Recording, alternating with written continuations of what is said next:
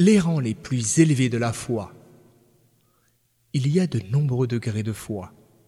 La foi du musulman diminue dans la mesure de son insouciance et de sa désobéissance, et elle augmente chaque fois qu'il s'élève dans l'échelle de l'obéissance, de l'adoration et de la crainte révérentielle vis-à-vis d'Allah.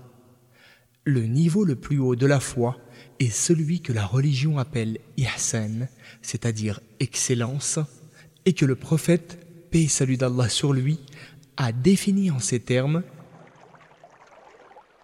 que tu adores Allah comme si tu le voyais, mais même si tu ne le vois pas, certes lui te voit. Hadith rapporté par Al-Bukhari et Muslim. Aussi, que tu sois debout ou assis, d'humeur grave ou badine, ou dans n'importe quelle situation, rappelle-toi qu'Allah est parfaitement au courant de ce que tu fais et qu'il te voit. Donc, ne lui désobéis pas alors que tu sais qu'il te regarde. Et ne laisse pas la peur et le désespoir s'emparer de toi alors que tu sais qu'il est à tes côtés.